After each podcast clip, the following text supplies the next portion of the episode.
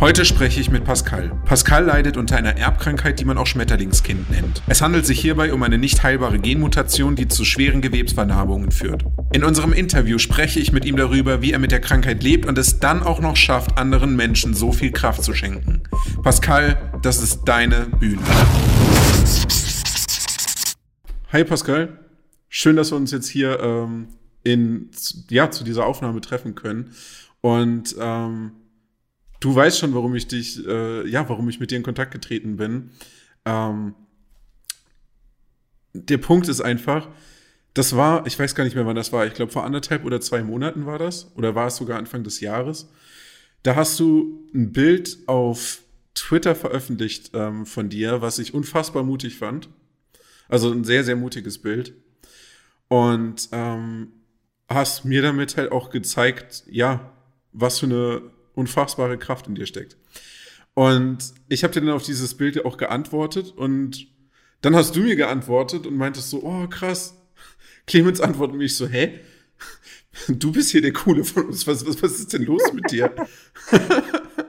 und ähm, so sind wir dann irgendwie in Kontakt gekommen.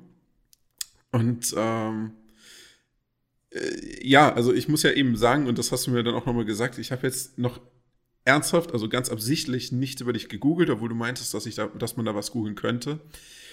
Ähm, wir sprechen heute, weil ich, ja, für mich ist das neu, ähm, aber ich habe mich halt wirklich eben auch dem Punkt verschrieben, wie ich dir auch schon in unserem Vorgespräch erzählt habe, dass ich einfach mit meinem Kanal etwas Gutes tun möchte und ähm, ja, positive Energie nach außen tragen möchte. Das klingt immer so platonisch und so plakativ, aber ich habe für mich halt einfach verstanden, dass wir für andere leben sollten, dass wir unsere Kraft, die wir haben, für andere Leute, für, ja, für die Gesellschaft aufbringen sollten. Und ähm, ich finde, du bist so ein positives Beispiel in der Hinsicht, dass man eben einfach, ja, ich meine, weißt du, wie viele Menschen hier, also sowohl ich als auch meine Zuschauer, als auch in diesem Land, wie viele Menschen einfach da sitzen und sagen, oh, mein Leben ist scheiße, das und das hat nicht geklappt, die und die hat mit mir Schluss gemacht, der und der hat das gesagt,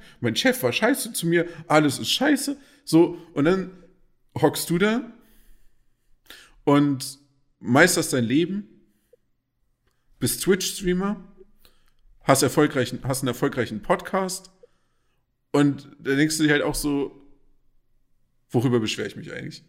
Ja, und ähm, genau, deswegen möchte ich einfach mit dir sprechen, damit ich, damit ich dir quasi auch eben die Möglichkeit geben kann, eine weitere Möglichkeit geben kann, ähm, diese mega positive Energie, die du einfach in dir trägst, diese unfassbare persönliche Stärke, ähm, weiter zu multiplizieren. Das ist mein Wunsch dahinter. Danke. Ich würde mal Folgendes vorschlagen da ich ja eben jetzt auch selber über dich noch nicht viel weiß, wir haben schon im Vorgespräch gemerkt, dass wir uns super gut verstehen, haben da einfach mal so aus dem Stehgreif 30 Minuten geredet, bis, ich, bis wir dann irgendwie selber die Bremse reingehauen haben und gesagt haben, ey, Moment mal, also ja. wir könnten jetzt zwei Stunden reden, aber dann haben wir kein Material mehr. das, das, das ist es, ja. Genau, deswegen hätte ich jetzt gesagt, fang doch bitte einfach mal ganz kurz nochmal damit an, stell dich doch einfach mal ganz normal vor, so wie du dich jedem anderen auch vorstellen würdest. Hallo erstmal. Nee, also wirklich hallo erstmal an äh, die Leute, die jetzt auch zugucken. Hallo an dich. Und äh, äh, ja, also mein Name ist Pascal und ich bin tatsächlich 27 Jahre schon alt, auch wenn es jetzt auf den ersten Blick nicht so wirkt. Ähm, auch wenn das nicht so wirkt, ich sitze nicht irgendwo in der Hölle. Ich, ich komme aus Dresden, äh, Sachsen. Ja, für manche ist es die Hölle, aber eigentlich ist es ganz schön hier. ähm, und ich freue mich tatsächlich hier dabei sein zu dürfen und dass du mich gefragt hast, weil äh, mir selbst bedeutet es auch viel anderen. Ich, ich überlege immer, wie ich das äh, rüberbringen möchte. Botschaft klingt so dämlich. Ich bin ja kein, kein Messias oder sowas und jeder soll ja selbst auch wissen, wie er lebt. Aber äh, so, so mein Lebensweg anderen teilhaben zu lassen. So, so das klingt gut. Andere Leute teilhaben zu lassen an meinem Lebensweg, äh, das ist mir was, was mir sehr am, am Herzen liegt. Weil ich, wie du schon sagtest, äh, auch schon oft gehört habe, dass ich anderen Kraft gebe und das bedeutet mir tatsächlich recht viel. Äh, auch wenn ich oft, oft gar nicht so richtig weiß, wie ich damit umgehen soll, weil es bis heute immer noch so ein, so ein WTF-Moment für mich ist. Ähm, genau, was, jetzt gehst du ja eben auch mit allem sehr, sehr offen um. Ja, äh, versteckst dich jetzt eben auch nicht. Und was einem natürlich dann eben auch zum Beispiel sofort auffällt, durch das, ob jetzt durch das Foto oder eben jetzt in unserem Gespräch, ähm, es ist ja ziemlich offensichtlich, dass du eine starke Behinderung hast. Und genau, ich habe ja eben absichtlich nicht gegoogelt, deswegen frage ich jetzt wirklich ganz offen, was hast du oder was ist passiert? Also ich habe eine Epidermolysis bullosa, das ist lateinisch und das heißt übersetzt Haut, Hautablösung durch Blasen. Ähm, das heißt, meine Haut löst sich ab, weil ich Blasen bekomme, ganz salopp gesagt. Äh, das Ganze ist ein Gendefekt, das heißt, es ist auch nicht heilbar. Äh, wenn man jetzt mal in die Zukunft blickt, kann es sein, dass es äh, ausgerottet werden kann, also dass irgendwann mal jemand was erfindet und zukünftige Generationen das dann gar nicht mehr bekommen können. Aber es wird jetzt morgen keiner um die Ecke kommen und sagen, hey, du bist geheilt. Mhm. Äh, was viele verschiedene Gründe hat, da können wir, wenn du das, wenn dich das interessiert, können wir da auch nochmal drauf eingehen, aber erstmal so das Grundlegende.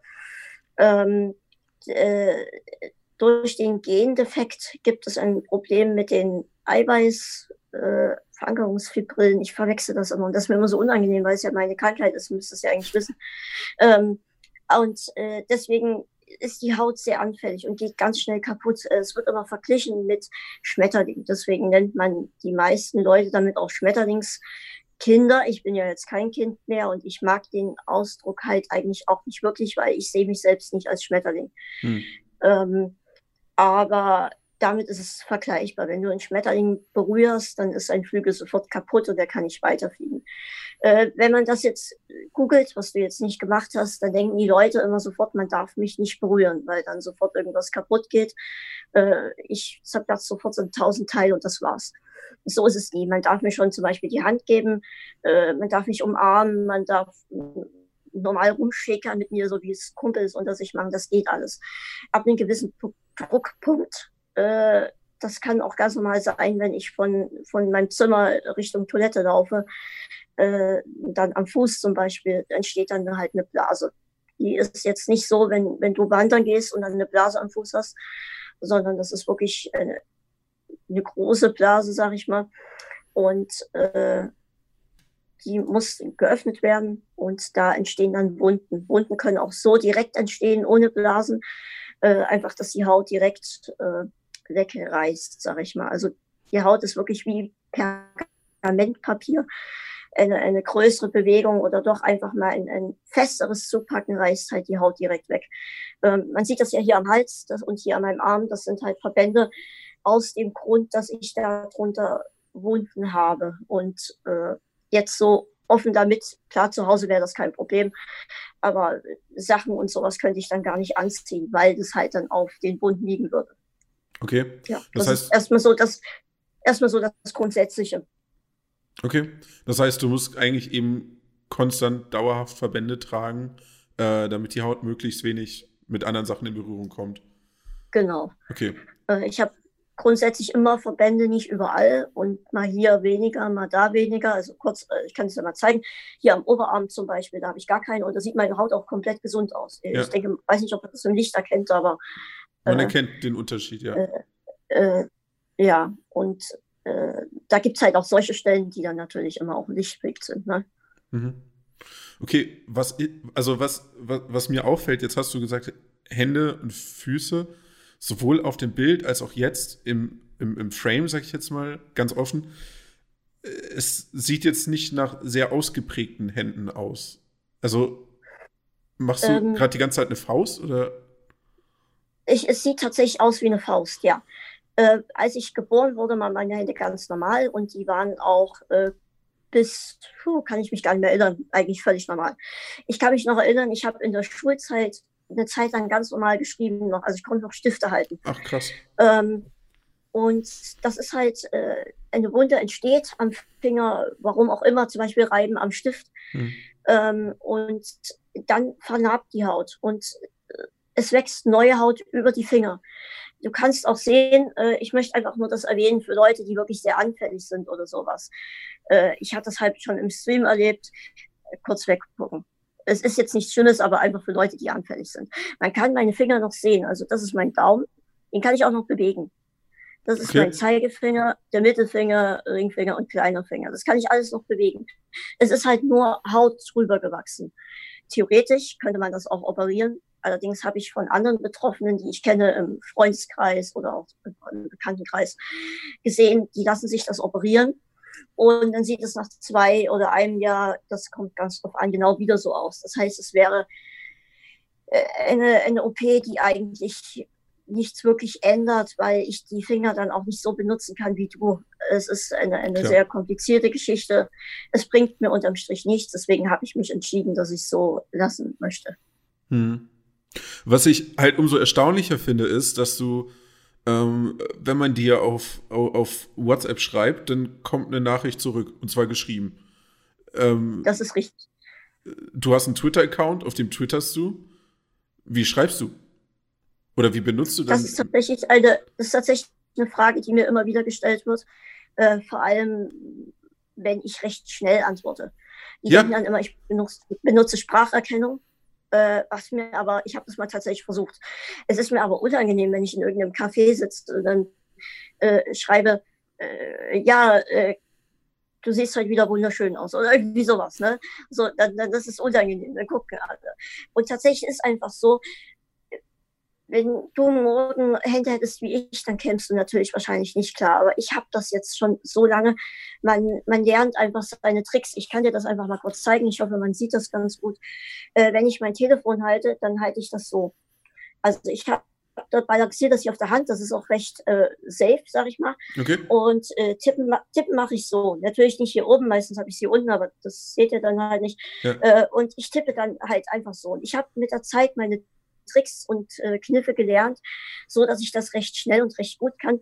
Touch war damals, als es so das erste iPad auf dem alten Markt kam, erst iPhone, war für mich eine große Erleichterung. Ich hatte tatsächlich, kam ich so an dem Punkt, Verzeihung, kam ich so an den Punkt, wo ich äh, nicht mehr richtig auf einem Telefon die Tasten drücken konnte. Äh, für die Jüngeren, früher musste man auch SMS mit T9 drücken.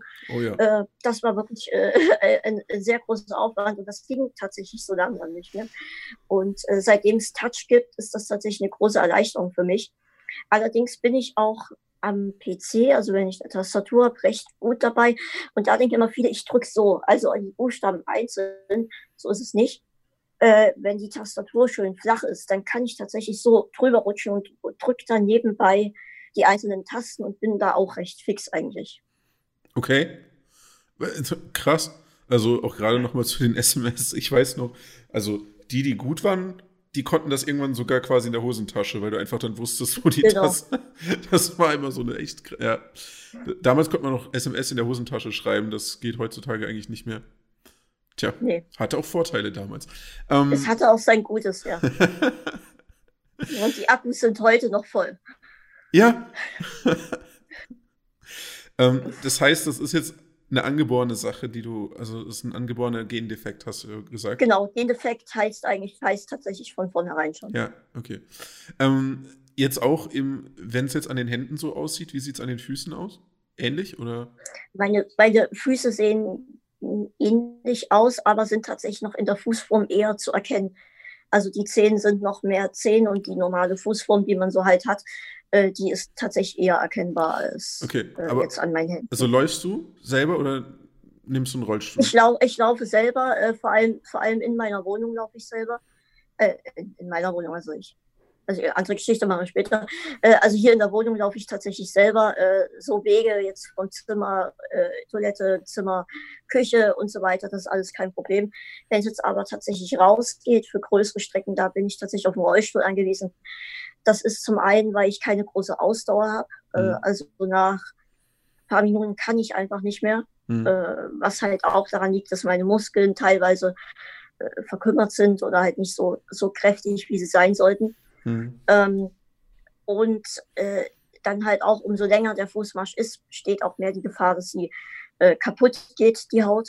Und zum anderen halt auch als Schutz, dass mal, ich gehe jetzt halt normal durch die Fußgängerzone, irgendeiner kommt, rampelt, rumpelt mich an. Äh, das kann Folgen haben, die tatsächlich sehr schwerwiegend sind.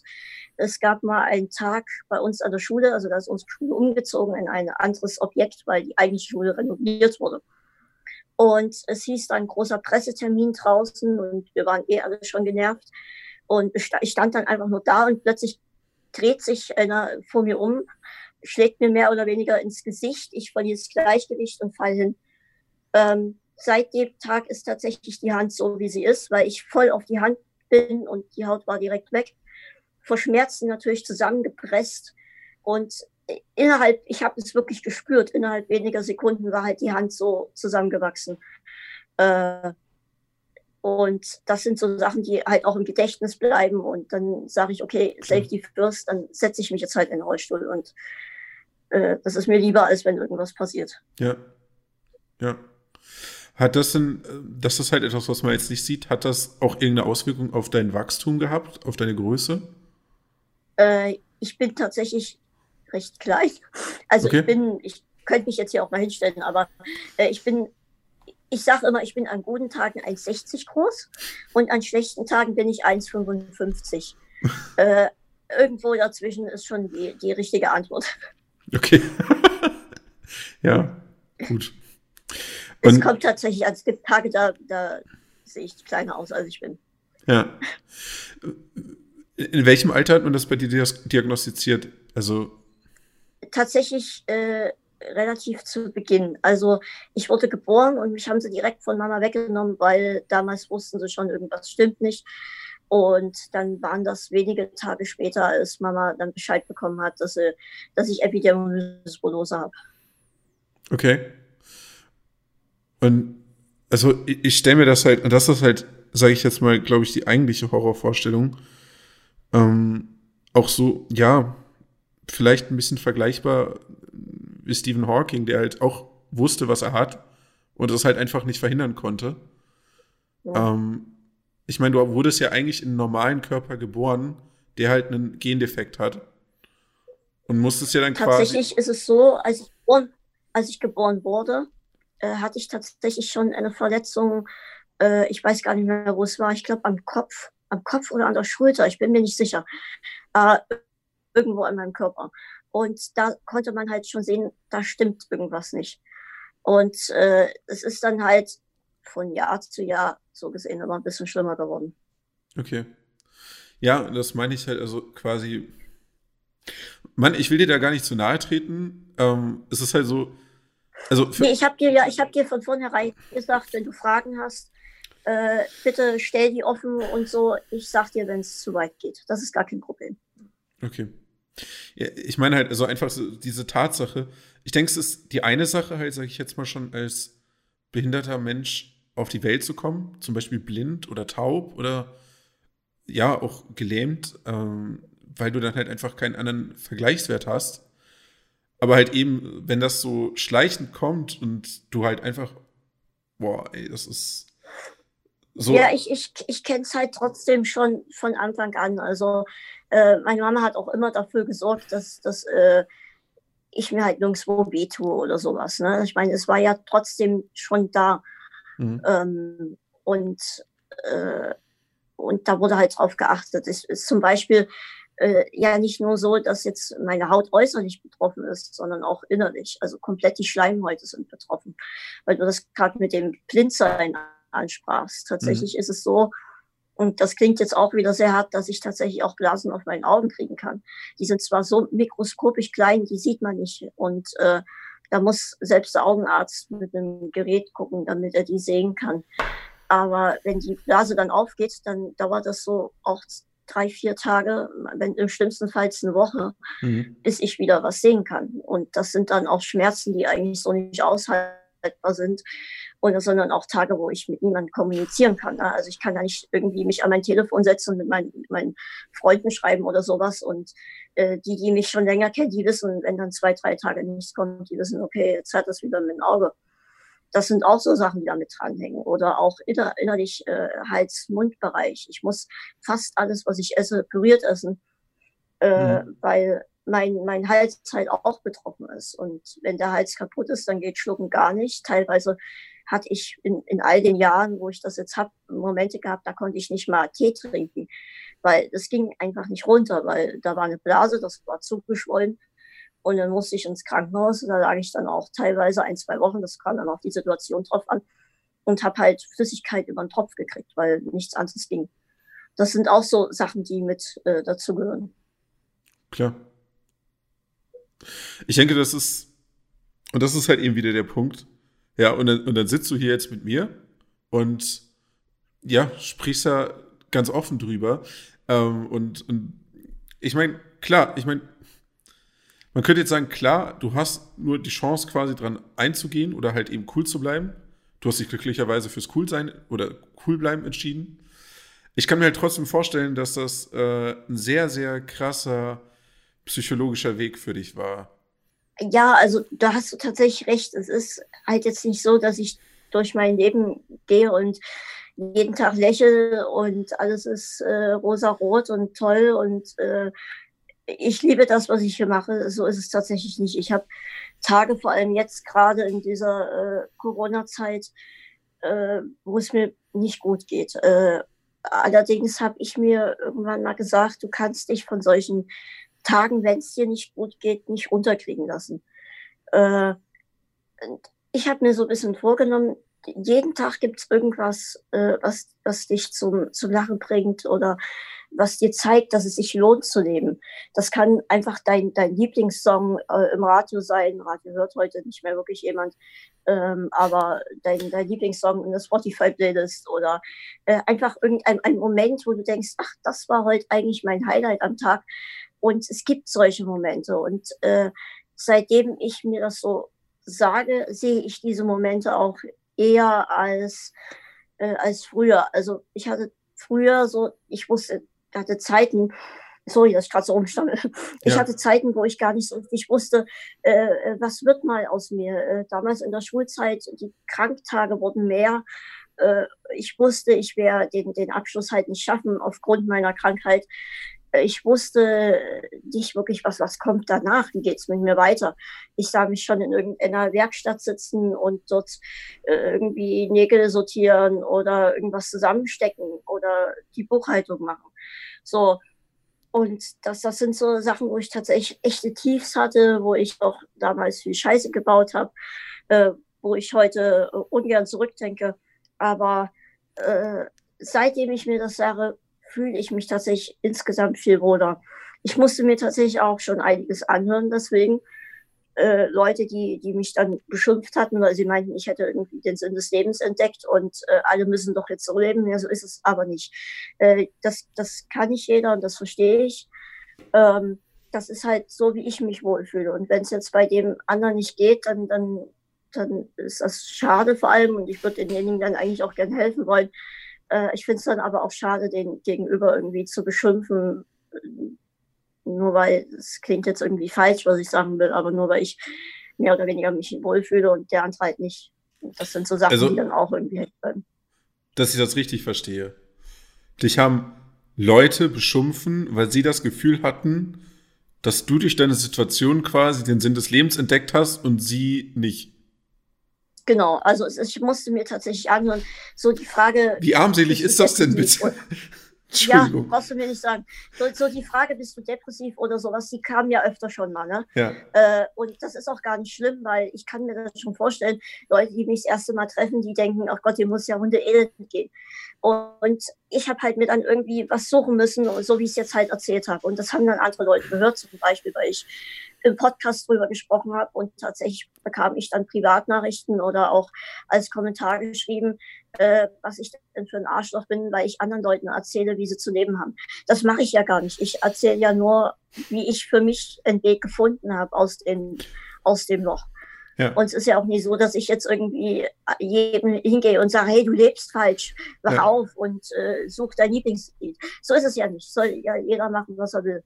Ich, ich erzähle es dir halt nur, weil ich gefragt habe. Alles gut. Es erinnert mich gerade an die Facebook-Kommentare zu dem Video, was ich letzten Samstag hochgeladen habe, ähm, das den mhm. Titel hat, meine Äh, warte, was war denn der exakte Titel? Auf jeden Fall war es halt auch quasi, ja, mein Weg zum Sinn des Lebens, den ich halt für mich gefunden habe. Und äh, dann habe ich das auf, also auf YouTube kam es gut an. Ähm, aber auf Facebook habe ich dann tatsächlich von äh, auch sehr neunmal klugen Leuten so Kommentare gekriegt wie, was bildest du dir eigentlich ein? Äh, mhm. äh, was soll denn die Scheiße? Erzählst, versuchst mir jetzt hier zu erzählen, wie ich zu leben habe. Was soll denn das? Ich so, mhm. was? Bitte, hä? Das ist es halt, ja. Du, ich, wir, man schreibt ja nicht dem anderen vor, hey, du musst jetzt so leben. Es ist ja nur, dass, dass man ist selbst in einer schwierigen Situation und muss halt für sich selbst einen, Weg finden. Ja. Und, und das meine ich zu behaupten, dass ich das so geschafft habe. Das ist mega Denkst, schön. Bei jemand anderem muss das ja gar nicht sein. Ja, ja, auf jeden Fall. Und ähm, weil du jetzt eben das Thema auch angesprochen hattest, äh, Arbeit oder sowas, gibt es denn was, was du arbeitest? Oder ähm ich habe tatsächlich äh, relativ schnell, ach, ich hole einfach mal ein bisschen aus, wir haben ja Zeit. Ich habe tatsächlich mal in einem Hotel gearbeitet für ein, einen Monat, glaube ich, oder zwei Monate, bin ich mir gar nicht mehr so richtig sicher, ähm, was dann leider bis nach hinten losging. Mhm. Ähm, ich, ich will immer niemanden in, in, in, durch den Kakao ziehen oder so. Letztendlich wurde dann festgestellt, dass ich halt äh, mehr oder weniger ein bisschen zu gut für den Job war und dann war die Arbeit recht schnell weg, die ich da gemacht habe und hatte so gesehen nichts mehr zu machen. Und äh, der Abschied dort war eigentlich auch recht unschön. Das war so eigentlich die wirklich einzige Arbeit, wenn man so sagen kann, die ich je gemacht habe. Mhm. Ähm, und irgendwie habe ich dann gesagt, du musst jetzt was finden. Ich hätte in eine Werkstatt gehen können. Mhm. Äh, parallel hat dann das Arbeitsamt einen Test gemacht, dass ich dem Arbeitsmarkt nicht zur Verfügung stehe. Das heißt, selbst wenn jetzt irgendjemand gekommen wäre und gesagt hätte, hey, ich, ich, ich finde dich so toll, ich stelle dich ein, äh, dann hätte ich dort nicht arbeiten können, beziehungsweise dann nur so drei Stunden, weil da stand halt nicht mehr als drei Stunden belastungsfähig. Das stimmt auch. Ähm, dadurch, dass meine Kondition ja nicht so gut ist, merke ich recht schnell, okay, ich komme jetzt am, an meine Grenzen. Ähm, und dann habe ich halt gesagt, okay, du musst jetzt irgendwas finden, weil nur da sitzen und nichts machen, das ist jetzt auch nicht so meins. Und irgendwelche Online-Spiele und im Dunkeln ver, vereinsamen, das ist halt auch nicht meins. Und habe damals versucht zu blocken. Das lief so, naja, irgendwie hatte ich nicht so richtig den, die, den Durchhaltevermögen, äh, das Durchhaltevermögen, sag ich mal. Und äh, habe dann YouTube gemacht. Das lief recht schnell gut. Da hatte ich unfassbar schnell total viele Abonnenten, obwohl ich nur ein Video gemacht habe. Gibt es den Kanal äh, noch? Wurde damals auch, äh, nein, oh, ich habe den irgendwann selbst aus den Augen verloren. Ich hatte sogar mein eigenes äh, Merchandise damals. Total bescheuert eigentlich, wenn man drüber nachdenkt. Äh, ähm, und äh, wurde damals auch mehr oder weniger vom Fabian entdeckt, äh, Deli Knödel. Ja. Und äh, genau. Und äh, seitdem ist auch so ein bisschen Kontakt zwischen uns beiden. Und äh, irgendwann bin ich eingeladen worden zu einem Interview in einem Podcast. Und das war das erste Mal, dass ich mich so ein bisschen mit dem Medium beschäftigt hatte. Ich hatte davor noch nie wirklich was davon gehört. Ähm, äh, Podcast war für mich immer irgendwas von Apple und dachte immer, das ist bestimmt teuer und das wollte ich alles nicht. Und dann habe ich mich halt damit beschäftigt und dann war ich hier und da mal zu Gast in einem Podcast. Und irgendwann habe ich dann gesagt, ja komm Fabi, ich habe eine Idee, wir machen zusammen Podcast.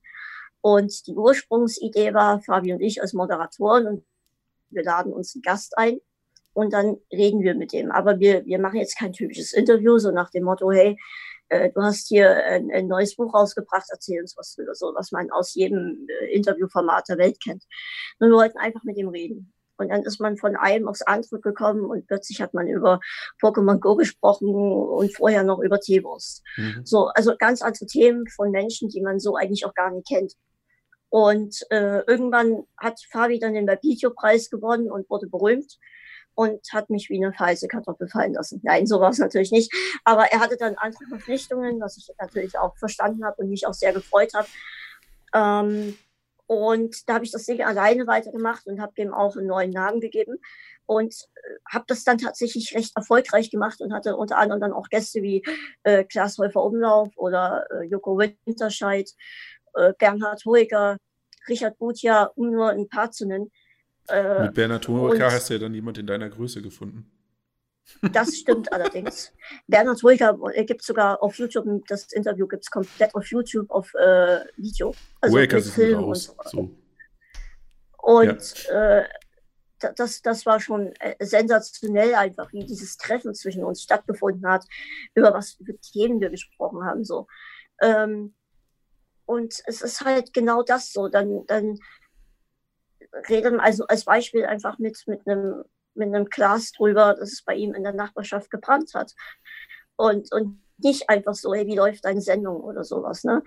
Und so lernt man die Leute auch aus einem, einem ganz anderen Blickwinkel kennen, weil es einfach mehr privat ist, sag ich mal. Also nicht so dieses typische gestellte, eingespielte, wo du einfach auch weißt, was der Gegenüber fragt und Schau, antwortet. Wenn ich da mal einhaken darf. Ähm, du hast natürlich aufgrund deiner Situation irgendwo auch einen besonderen Vorteil. Ja. Also es gibt bestimmt ein paar ganz wenige, die dich dafür diskriminieren oder irgendwie sogar Angst vor dir haben oder sagen, das ist Teufelszeug oder so ein Kram. Die gibt es bestimmt. Ich will es gar nicht wissen, weil da kriege ich es kotzen, wenn ich nur daran denke. Und dann gibt es halt ja. wahrscheinlich die allermeisten, die ja, das auch eben sehr cool finden und natürlich ähm, eben aufgrund deiner Situation dir, sage ich jetzt mal, den Behindertenvorteil geben ähm, und deswegen natürlich dich auch ähm, ja, äh, mit dir auf einer ganz anderen Ebene direkt mal connecten können, so wie auch ich jetzt mit dir, würde ich auf jeden Fall behaupten. Äh, wie jetzt ja. mit der hergelaufenen Typen XY hier in Berlin auf dem Alexanderplatz.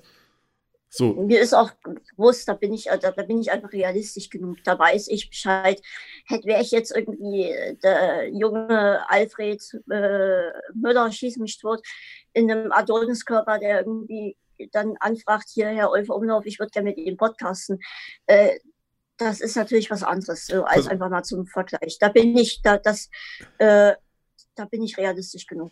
Klar, aber, und das ist ja das Ding, weißt du, nur weil das so ist, ist das ja nicht schlimm. Im Gegenteil, ich finde das wahnsinnig geil, weil du kannst das wirklich, also jemand wie du, der die richtige Einstellung auch noch zum Leben gefunden hat, ja, der auch noch verstanden hat, eben worauf es ankommt, so, ähm, ey, das ist eine Waffe, also eine positive Waffe. Man, es ist ja auch nicht so, ich meine, ich könnte ja auch sagen, hey, äh, ich habe Bock dazu, aber ich habe gar nicht den Mut, jemanden anzuschreiben, wie Bernhard Hoeger zum Beispiel. Ja. So, das ist ja auch nochmal ein Schritt, den du wagen musst, ne? Ja. Äh, so, du hast halt auch, auch noch den Vorteil, im, du bist halt auch noch echt eine Labertasche. Das ist natürlich auch schon ziemlich das geil. Stimmt, das, das stimmt, ja. ja. Also ich, aber ich, ich, ich, so, ich, ich habe auch immer damit gerechnet, hier derjenige gesagt, nein. Ne? Also wenn ich angefragt habe. Äh, und umso größer war dann natürlich die Freude, wenn es hieß, ja. Ja. Ähm. Klar. Klar. Ähm, ja, absolut. Ich würde es noch gern weitererzählen. Also ich habe dann ja, gepodcastet äh, von dem Podcast aus gingen dann tatsächlich mehrere Formate ab. Also irgendwann hat sich eingeschlichen, dass ich äh, Freude zu Gast hatte und uns ist aufgefallen, hey, wir reden total gern übers Kochen zum Beispiel. Und plötzlich hatten, hatte ich noch einen zweiten Podcast, wo ich dann mit einem Freund wiederum andere Gäste eingeladen eingeladen habe und wir haben über deren Lieblingsgericht geredet, welches wir dann auch abgewandelt haben, sogar nachgekocht und getestet haben. Ähm, das zum Beispiel oder wo wir spezifisch nur über Themen geredet haben und so weiter und so fort. Also von da aus gingen dann äh, kleinere Podcast-Sachen ab. Ähm, und irgendwann habe ich halt gemerkt, hey, jetzt ist Podcast irgendwie was, was jeder macht. Und äh, ich hatte auch nicht mehr so richtig die, die Lust dazu. Mir ging es gesundheitlich auch nicht so gut. Und dann war immer die Gefahr, wenn du jetzt jemanden zu Gast hast, wie Thomas Gottschalk, den ich nicht zu Gast hatte, aber als Beispiel jetzt, ähm, so und dann wäre ich krank und dann müsste ich absagen. Das wäre mir total unangenehm, weil wer möchte schon ähm, Thomas Gottschalk absagen? Und das war immer so in meinem Hinterkopf. Ne? Es ist meistens immer gut gegangen. Es ist ja ganz selten, dass ich wirklich äh, wichtige Termine deswegen absagen musste. Aber das, das hatte ich immer so im Hinterkopf. Und da dachte ich, hey, du machst dich gerade selbst kaputt. Das ist jetzt nicht mehr das, was dich erfüllt. Und mhm. habe dann aufgehört mit Podcasten, schweren, schweren Herzens, äh, mein, mein Wunschgast war tatsächlich immer äh, Kronk. Mit dem ja. hatte ich tatsächlich auch kurzzeitig mal Kontakt. Ähm, und ich, ich habe immer gesagt, ich werde meinen Podcast wirklich erst offiziell beenden, wenn es das Gespräch mit ihm gab, äh, als finale Abschlusssendung. Äh, bis jetzt ist es tatsächlich so, dass ich gesagt habe, ich lasse das Format ruhen. ähm, sollte sich das irgendwann noch ergeben, dann wird es diese Folge noch geben, weil ich ganz viele Leute kenne, die sich das auch wünschen. Hier, Erik, ähm, ne? Also. Ja, genau. ich bin mal. Pass auf, wenn wir schon von Privatem reden, dann muss ich mal ganz kurz hier eine private Gronk-Story einwerfen. Es gab nur eine einzige, wenn ich ehrlich bin, aber das war, die war, die ist es so wert. Wieder Webvideopreis. Ja, genau. Das mit Bram war 2014. Das mit Gronk war 2013. Damals, ich, ich muss das kurz loswerden, weil ich, jedes Mal, wenn ich daran denke, muss ich so lachen innerlich. Mach ruhig, mach ruhig. Das, aber das, das freut mich auch, solche, solche Geschichten. Finde ich gut. Okay, pass auf. Ich war damals 20 und das war im Jahr 2013. Und genau. Und ich hatte damals irgendwie, weiß ich nicht, weil ich damals so komplett schwanzgesteuert war, hatte ich irgendwie ein Mädel als Freundin, die halt einfach hübsch war. Aber sonst halt auch nichts. Und die habe ich dann mitgenommen auf den Webvideopreis. Bitte? Ja. Ja. ähm, so, die habe ich dann auch mitgenommen auf den Webvideopreis. Ähm, Punkt 1 war erstmal, also sie war jünger als ich. Und ähm, naja, was soll ich sagen? Also sie Sie wurde dann erstmal, also sie sah jetzt auch nicht irgendwie alt aus, ne, aber sie wurde dann auf dem Webvideopreis. Ich habe dann uns irgendwie was zu trinken geholt. Und dann stand da irgendwie so ein 45-Jähriger neben ihr und hat sie angemacht. Und sie war so heilfroh, dass ich auf einmal da ankam und so, ja, das ist übrigens mein Freund. Ich so, guten Tag erstmal, ja. Und der guckt so, ach so, okay. Also, wo ich so dachte, Alter, wie eklig bist du denn bitte, ey, was soll das denn? Das könnte locker mal deine Tochter sein. Ähm, das Punkt eins. Punkt zwei, irgendwann waren wir so strunzbesoffen. Und das Ding ist, das habe ich von der YouTube-Community, also von den Creatoren, mit denen man da ja auch sieht, dann so ein bisschen, ne? Äh, das habe ich von denen noch drei, vier Jahre vorgehalten bekommen, diesen Abend. Wir waren irgendwann so besoffen, dass sie wirklich halbnackt auf an so einer Stange getanzt hat. Weißt du? Und ich auch. Also nicht halbnackt, aber ich habe mitgetanzt. Ja. Und das halt vor allen Dingen auch von den ganzen Investoren von dem Webvideopreis und so. Und irgendwann ja, bin ich so zur Bar hintergetorkelt, weil ja irgendwie, ja, nee, kostenlos war es nicht, aber ich war zumindest zu betrunken, um es zu merken, dass es was gekostet hat. Und dann bin ich so da zu dieser Bar getorkelt. Und dann kommt auf einmal so Sarah da so, ey, Clemens alive. Ich so, okay. Okay. Und genau. Dann, damals war ja noch Gronk und Sarah zwar ziemlich dicke. Und äh, dann sind wir irgendwann gegangen. Genau. Und wir wussten nicht mehr, wie wir nach Köln kommen, weil es war Düsseldorf und die Züge sind nicht mehr gefahren. Und dann meinte ich so zu Walle, also zu Sarazar, so, ey, sag mal, wie kommt ihr nach Hause? Ja, wir fahren Taxi. Okay, von Düsseldorf? Ja, ja. Okay, ja. könnt ihr uns mitnehmen? Ja, okay. Und dann sind wir so rausgegangen und ähm, Valentin dann erstmal so, ah, oh, fuck, ich habe hier meine Stempelkarte vergessen, äh, verloren. Fuck, jetzt muss ich mega viel Geld zahlen. So, weil Stempelkarte verloren hieß 75 Euro, weil dann musstest du quasi die volle Karte zahlen. Okay. Genau. Er hat sie dann gerade so mega spät noch gefunden. Es waren 72,30 Euro. Ja. Das hat eigentlich die ganze Karte versoffen. Das war Punkt 1, mega witzig. Ja. Und dann, ey, ich weiß nicht mehr, was los war, aber Gronk und Sarazar im Taxi von Düsseldorf nach Köln. Ist ein ganzes Stück, ne? Und dann so mittendrin oh, kam ja. Erik irgendwann so auf die Idee, so, ey, sag mal, wir könnten doch jetzt eigentlich noch bei McDonalds vorbeifahren. Geil. Und ey, frag nicht, frag nicht. Es war die beste Taxifahrt meines Lebens. Dann hatten wir noch irgendeine Frau dabei, von der weder Gronk noch Sarazar irgendwie was wollten. Die wollte was von Walle, glaube ich. Es war richtig Echt? strange. Es war so strange. Okay. Aber es, also keine Ahnung, tut mir leid. Jetzt bin ich da voll. Ey. Nee, ist ja okay. Ich hab mal, ich hab mal, also so, wenn du so strange Sachen, ich, wir waren mal spazieren und auf einmal erhält gegenüber einer mit dem Auto, hupt wie ein Irrer und der hatte so ein Cabrio. Hey, Pascal, alles klar. Und ich so, okay, hi. Und hupt und, und ging voll ab und wie geht's dir? Und ich so, danke, gut. Das, er, er war auf der anderen Straßenseite, ne? und, und hupte sich dort nass. Ich weiß bis heute nicht, wer mich da erkannt hat. okay. Das, das, war so eine Situation, die ich bis heute doch denke, was ist da passiert? Also. Also, was ich an der Stelle mal kurz festhalten will, ja? Ihr, ihr, so, du, du, du, der du das gerade guckst, geh irgendwie an Gronk ran. Gronk muss hier mit ihm was aufnehmen. Ich muss mal, ich, ich will noch was los, wenn zu der Gronk-Sache. Ja. Ich war damals, als ich äh, das erste Mal ihn eingeladen habe. Ich habe ihn ja, ich lade ja immer alle offiziell ein, also ich schreibe ihm eine Einladungs-E-Mail oder sowas, je nachdem, ja. wer es war, wie sehr gut ich den kannte. Und damals war halt an, an Gronk, ich war wirklich Fanboy ohne Ende, ne? so Minecraft, LP und Gronk ist Gronk der herzenswarme Mensch, der mit seiner Stimme und der, der lenkt einen ab und großartiger Mensch. Muss ich nicht erzählen, äh, wissen die meisten. Mhm. Ähm, und dann habe ich gedacht, Mensch, jetzt bist du ganz besonders schlau. Jeder kennt doch diese Bilder, wo einer draufschreibt, ich will wissen, wie viel, wie weit mein Bild um die Welt geht. Und dann liken das Millionen Menschen. Und mhm. ich habe dann auf mein iPad eingetippt, eine, einen kurzen Text und äh, lieber Gronk, ich würde dich gerne einladen, bla bla bla. Ne? Habe ein Foto gemacht und habe das abgeschickt. Das Ding ging hin und her, also ganz viele Leute haben das gesehen. Ne? Äh, irgendwann dann, durch den Zufall, ist Gronk drauf aufmerksam geworden. Aber vorher, und jetzt haltet ihr euch auch da draußen, haltet euch fest, es ist das Schlimmste passiert, was bei so einer Aktion passieren kann. In dem Text war ein Rechtschreibfehler. Und der war auch noch bei Gronk. Und als ich das gesehen habe, ich bin im Boden versunken. Es war mir so unangenehm. Ich habe den Typen eingeladen, den ich total gefeiert habe früher, ne? Mhm. Ohne Ende. Und dann schreibe ich den Namen noch falsch.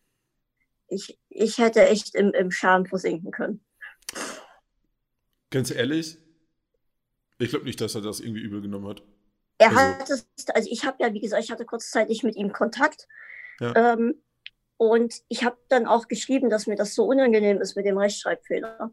Und daraufhin schrieb, äh, hat er dann geantwortet, dass das ihm eigentlich egal ist. Also, dass er das äh, zwar gesehen hat, aber oder dass ihm, also es war, letztendlich ist es auch Pillepalle, ne? So, äh, das war auch nur ein so, so ein Fan, der sich da extrem äh, echauffiert hat. So, wie, wie kannst du nur kaum falsch schreiben?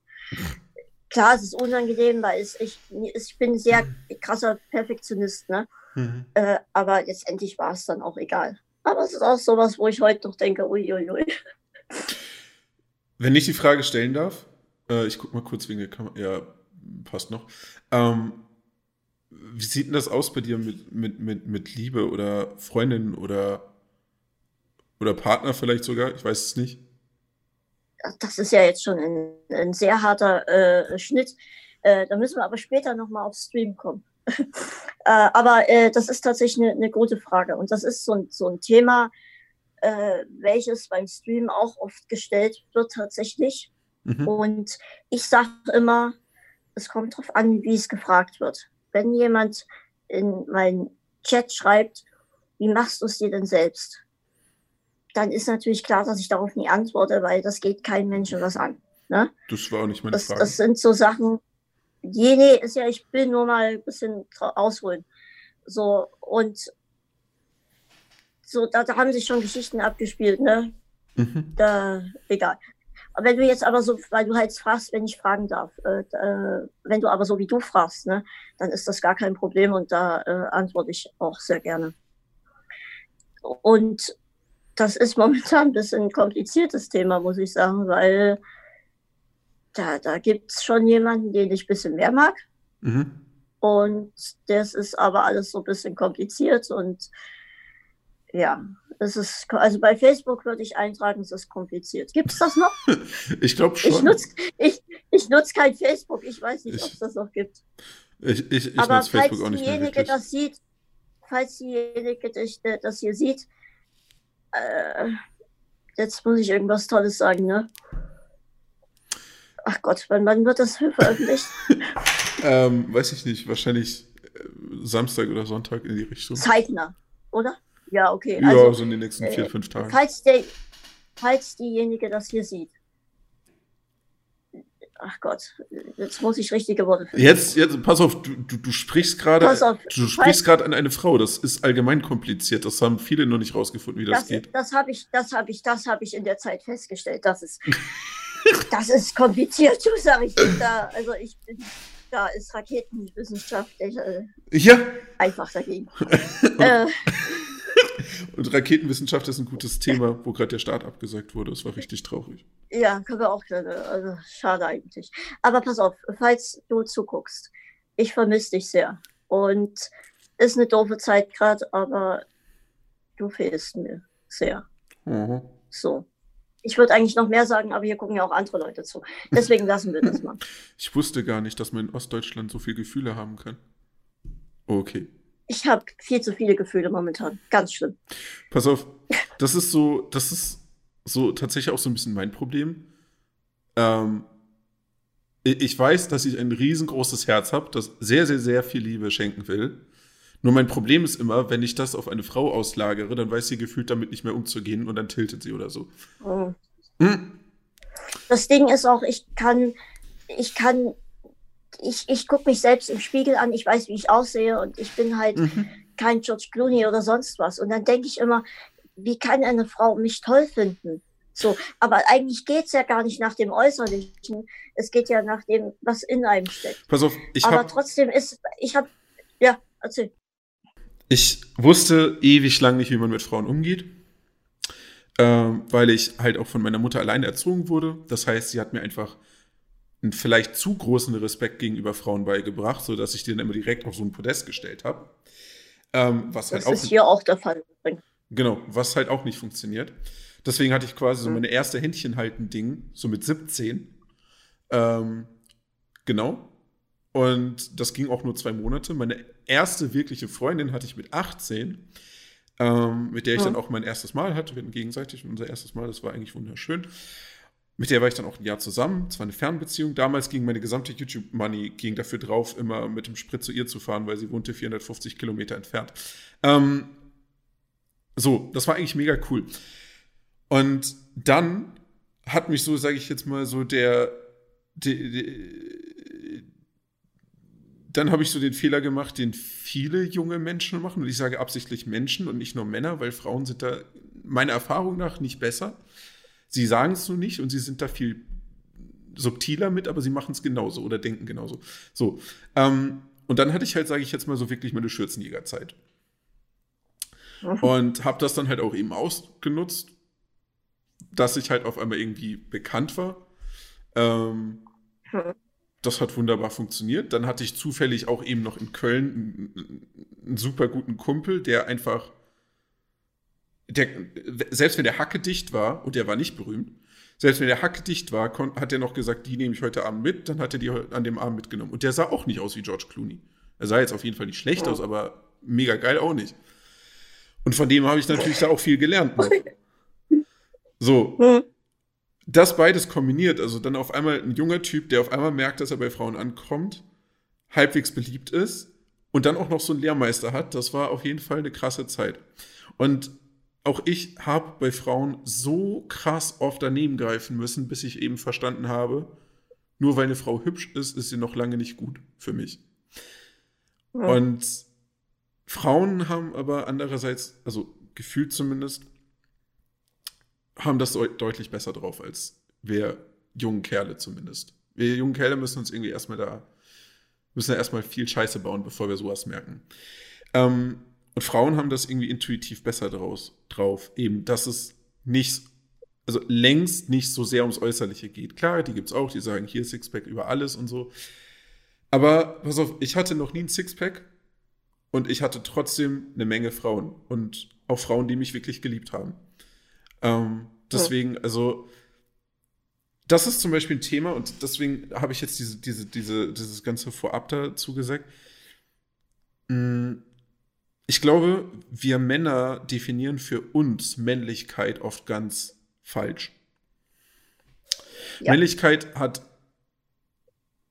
ganz wenig bis null mit Muskelkraft zu tun.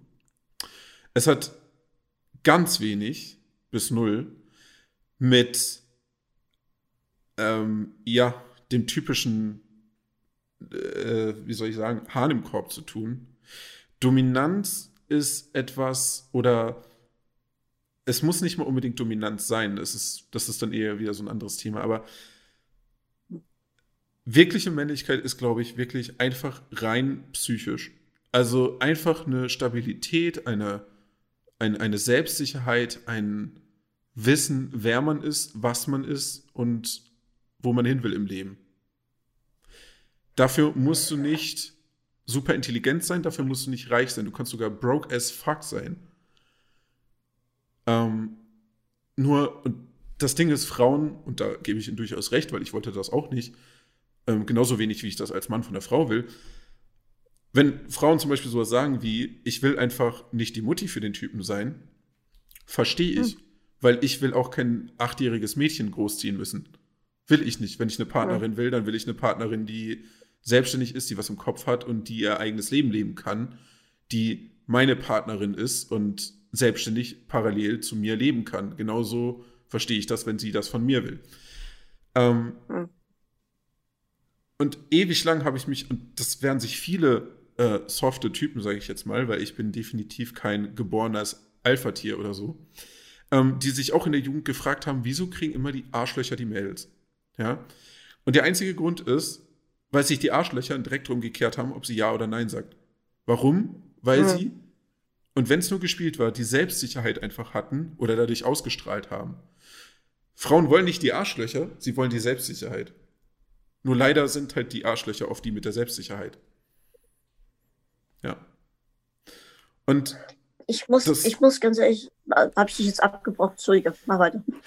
Ich will damit am Ende nur sagen, das gilt für dich, das gilt für mich und das gilt für jeden anderen Kerl da draußen auch. Zumindest bei äh, Hetero-Frauen natürlich. Oder Bi-Frauen. ähm, Aussehen ist relativ wurscht. Punkt. Ich, äh, pass auf, ich, ich dachte, so wenn ich jetzt zurückblicke, Schulzeit, Kindergartenzeit, so dass da hat man Gänseblümchen gegeben und hat gesagt, ich finde dich toll und dann war man Freund und Freunde. Mhm. Und wenn ich aber so zurückblicke, dann würde ich behaupten, dass ich zweimal wirklich verliebt war. Mhm. Was nicht erwidert wurde. Also ich habe mich einfach nur in jemanden verliebt. Mhm. Wenn ich jetzt aber jetzt, jetzt angucke, dann würde ich tatsächlich behaupten, ich war einmal wirklich verliebt und das ist jetzt gerade. Und aber dann denke ich mir so, ich möchte einfach für die Frau da sein. Ich möchte dir auch. Ich, ich, ich denke da ganz oft drüber nach so, ne? Ich, wenn ich jetzt jemanden zu einem Date einlade, dann würde ich am liebsten halt da dahin fahren, sie abholen mit Blumen und bla bla bla, ne?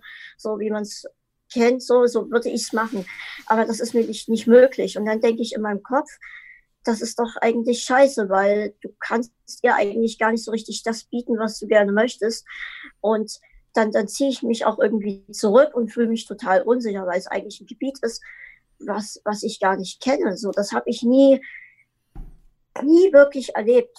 Ja? Also ich hatte nie jemanden, mit dem ich äh, Händchen gehalten habe oder sonst sowas. Ne? Und das, ich bin total unsicher. Und ich glaube, das ist das, was am Ende auch, auch schadet. So, ich würde für die Frau alles machen, wenn ich jetzt so drüber nachdenke. Und dann, dann sehe ich aber mich mit meiner Behinderung und das ist ein völlig falscher Gedankengang. Das ist mir bewusst in dem Moment, weil ich glaube, dass sie das auch gar nicht von mir erwartet, dass ich da jetzt irgendwie äh, hier ein Rosenbeet ausstreue und sonst was. So, ne? Also jetzt einfach, um es mal echt hart zu übertreiben. So, das geht ja auch schon, schon bei Menschenhalten los. Ich kann ja ihre Hand nicht mal selbst nehmen. Und das ist aber, wie gesagt, ich weiß, die Gedankengänge sind falsch. Das ist aber der Punkt, der mir in der Sache irgendwie am meisten zu schaffen macht. Und ich glaube, das ist auch der Punkt, äh, wo ich es in einer gewissen Art und Weise vielleicht sogar kaputt mache durch mein eigenes Selbst dumm sein in dem Moment, anstatt einfach zu sagen, hey, ich lasse mich jetzt drauf ein und äh, gehe mit der besten Frau der Welt irgendwie einen Weg und guck, wo es hinführt. Und das sind so Sachen, die mich ganz ehrlich total ärgern, einfach so, weil das. Pass auf, auch wenn wir das als Kerle den Frauen oft nicht ansehen oder nicht glauben wollen, aber zum Beispiel, und das ist mir extrem aufgefallen, die Mädels, die so, wo du wirklich denkst, die guckst du an und denkst dir so, dich könnte ich auf ein Cover drucken, die sind so oft so unfassbar unsicher und takeln sich eben so krass auf. Also ich will nicht für jede sprechen, aber ich habe einige davon kennengelernt. Und takeln sich eben so krass auf, um ihre Unsicherheit zu kaschieren, damit sie eben so selbstsicher wirken, was sie aber eigentlich überhaupt nicht sind. Ähm, ich will damit sagen, nur weil du unsicher bist, heißt das nicht, dass dein Gegenüber das nicht ist. Und ja. Zum Beispiel, schau mal, das war zum Beispiel auch für mich eine ganz große psychologische Sache. Ich habe mich immer fett gefühlt, seit ich denken kann. Ob ich fett war oder nicht. Ich habe mich immer fett gefühlt. Aktuell bin ich wirklich fett. So. Ähm, ich habe totales Doppelkinn. ich fange am besten gar nicht erst an. Ähm, also ich war halt einfach übergewichtig. Dann wurde ich gemobbt.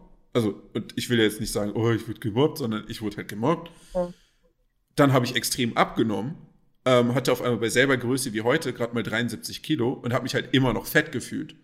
Ähm, und habe es dann deswegen tatsächlich auch irgendwann aufgegeben, äh, quasi dünn zu bleiben, weil ich mir dachte, okay, ich kann tun, was ich will, ich werde irgendwie nicht dünn. So, heute habe ich, je nach Definition, also auf jeden Fall mal laut BMI, habe ich heute 30 Kilo zu viel auf der Waage. Aber die Selbstliebe zu einem selbst, okay, deswegen heißt sie so. Wer die wirklich gefunden hat, der strahlt das nach außen aus. Und dann ist es auf einmal scheißegal, was du wiegst. Schau mal, ich wiege jetzt 30 Kilo zu viel und merke trotzdem, dass ich auf einige Frauen einen gewissen Charme ausstrahle. Ohne was dafür absichtlich zu machen. Es passiert einfach. Ähm, und das Gleiche, und da bin ich mir 100% sicher, gilt auch für dich. Und eben die Tatsache, dass du mit deiner Situation, die du hast, dass wir gerade einfach sprechen wie zwei ganz normale Menschen, dass ich gerade, und jeder, der hier zuhört, wird gerade nicht das Gefühl haben, irgendwie, dass auf der anderen Seite, also bei dir jetzt, irgendwie depressiver hockt oder so. Ja. Während wir reden, ich habe gerade schon bestimmt fünfmal vergessen, in was für einer Situation du eigentlich bist und hast mir dann irgendwie wieder kognitiv mhm. in den Kopf gerufen. Man merkt es dir nicht an. Du bist ein, du bist ein verdammt starker Mensch. Und wenn wir auch da wieder eben zum Thema äh, Männlichkeit kommen, also in der Hinsicht bist du fünfmal mehr Mann als viele andere da draußen. Ja, äh, ich meine das tot ernst. Ja, ja. Ich, ich versuche gerade richtige Worte zu finden und das ist so, da, da sieht man eigentlich auch mal, wie, wie, wie unsere Welt so tickt eigentlich, ne? So, dass man dieses Bild Mann von sich im Kopf hat, ne? Und dann, dann sieht man sich selbst und denkt, ach, das bin ich ja eigentlich gar nicht. Aber dann läuft, läuft ja eigentlich irgendwas in der Gesellschaft schief, ne? wenn man das jetzt mal ganz hart sagt. Pass auf. Äh, schau, ich habe zum Beispiel auch Tinder und ich krieg, ähm, weil man mir halt einfach äh, auch an meinen Bildern natürlich mein Übergewicht ansieht, kriege ich halt echt wenige Matches. So.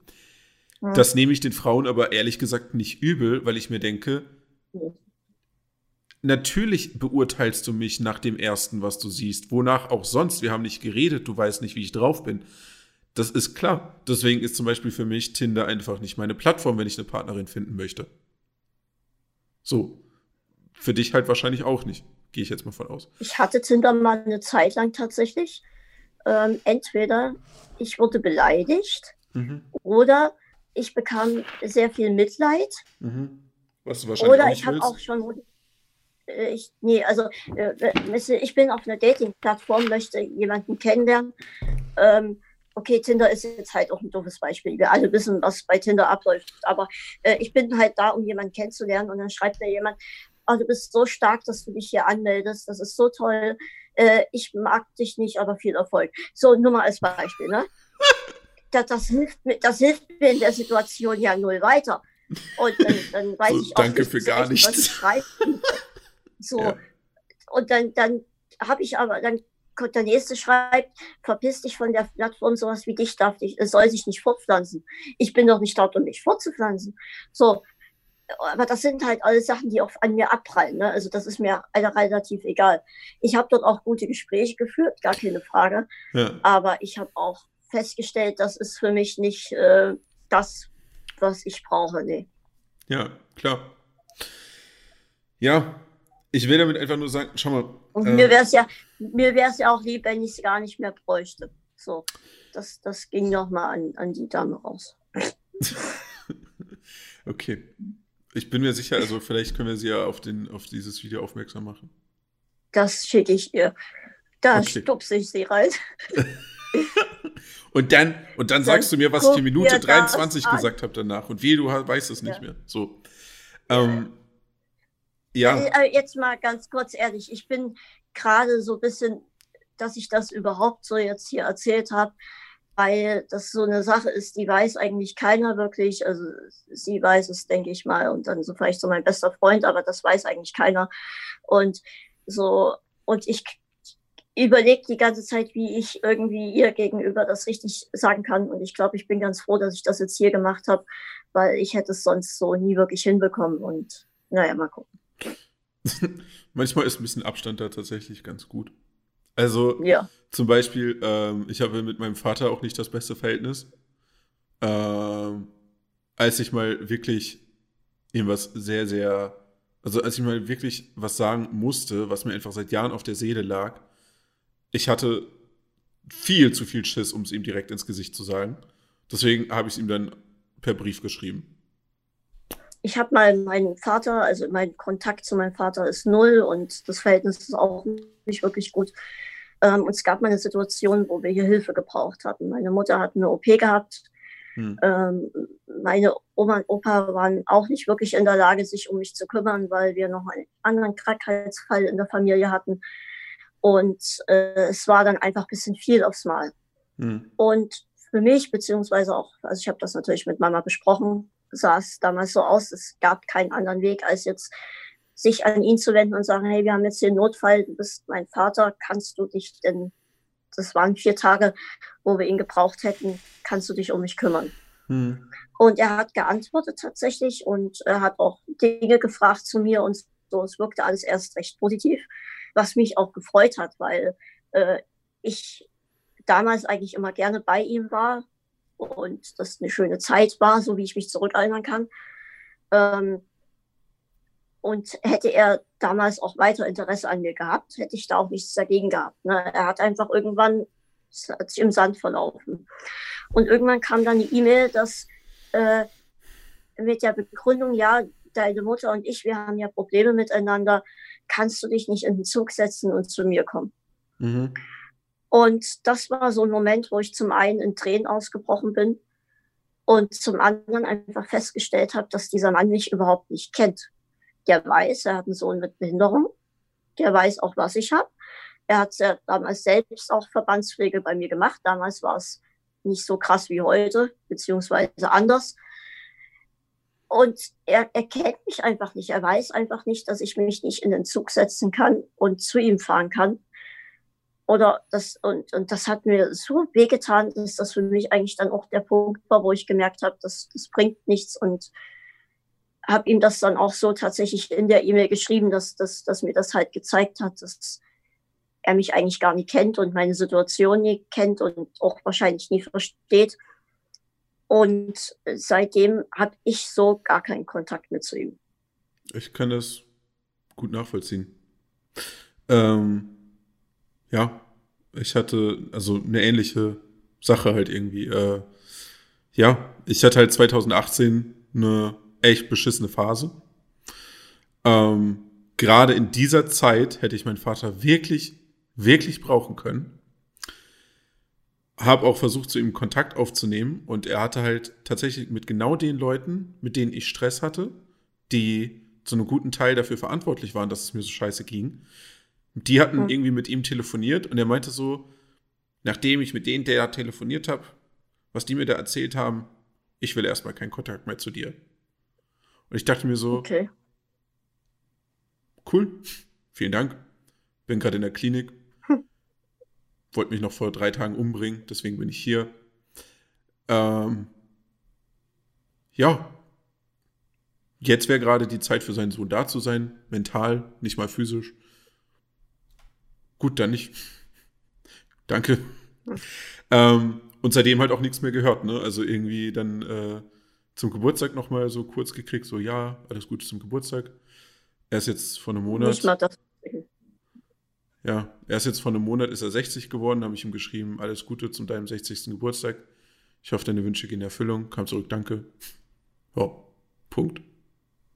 Ich wüsste auch gar nicht, wenn, wenn er jetzt morgen kommen würde, also kommen würde in Anführungszeichen, wenn er jetzt irgendwie morgen schreiben würde. Ich, ich, ich, ich frage mich auch immer, äh, verfolgt er, was ich mache? So, ich bin ja sein Sohn, also ich vermute schon, dass er irgendwann mal meinen Namen bei Google eingegeben hat.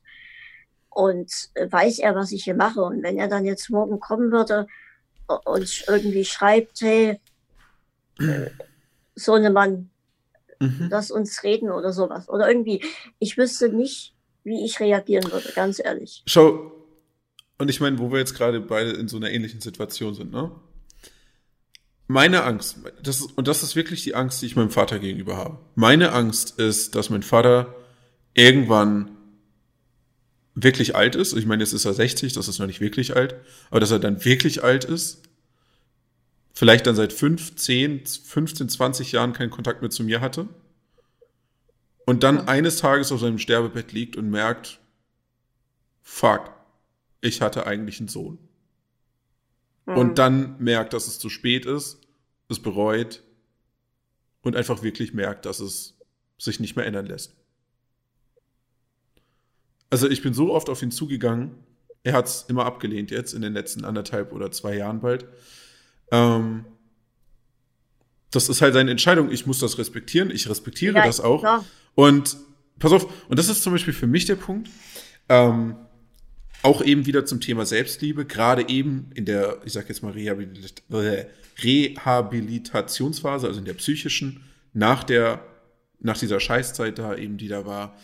Ähm, wenn dann halt quasi eben selbst, und ich meine, da kann man, da kann man ja sagen, was man will, ja, aber ähm, Eltern, und davon ist ja nun mal 50 Prozent, ist halt einfach ein verdammt wichtiger Teil für jeden Menschen. Es war die Bezugsperson, mit der man aufgewachsen ist oder die einen da eigentlich eben führen sollte, wenn die halt auf einmal wegbricht oder dich sogar ablehnt, das ist natürlich schon eine echt krasse Sache. Und hm. aber das ist halt dann, und da bin ich auf jeden stolz, der das hinkriegt und auch tatsächlich auf mich selbst. Ähm, wenn man dann halt wirklich eben auch die Selbstsicherheit und auch wirklich, und da sind wir wieder, wieder beim Thema, die Selbstliebe findet und versteht, ich bin nicht meine Eltern. Ich bin ich selbst, ich bin ein Mensch für mich selbst und ich kann absolut unabhängig von meinen Eltern leben. Ich brauche sie nicht. Ich bin losgelöst. Ob das jetzt, ich weiß nicht, wie es anderen Menschen geht, die ein super Verhältnis zu ihren Eltern haben, ob die das an sich genauso leben, aber halt einfach ihre Eltern wie Freunde führen. Keine Ahnung, hatte ich nie.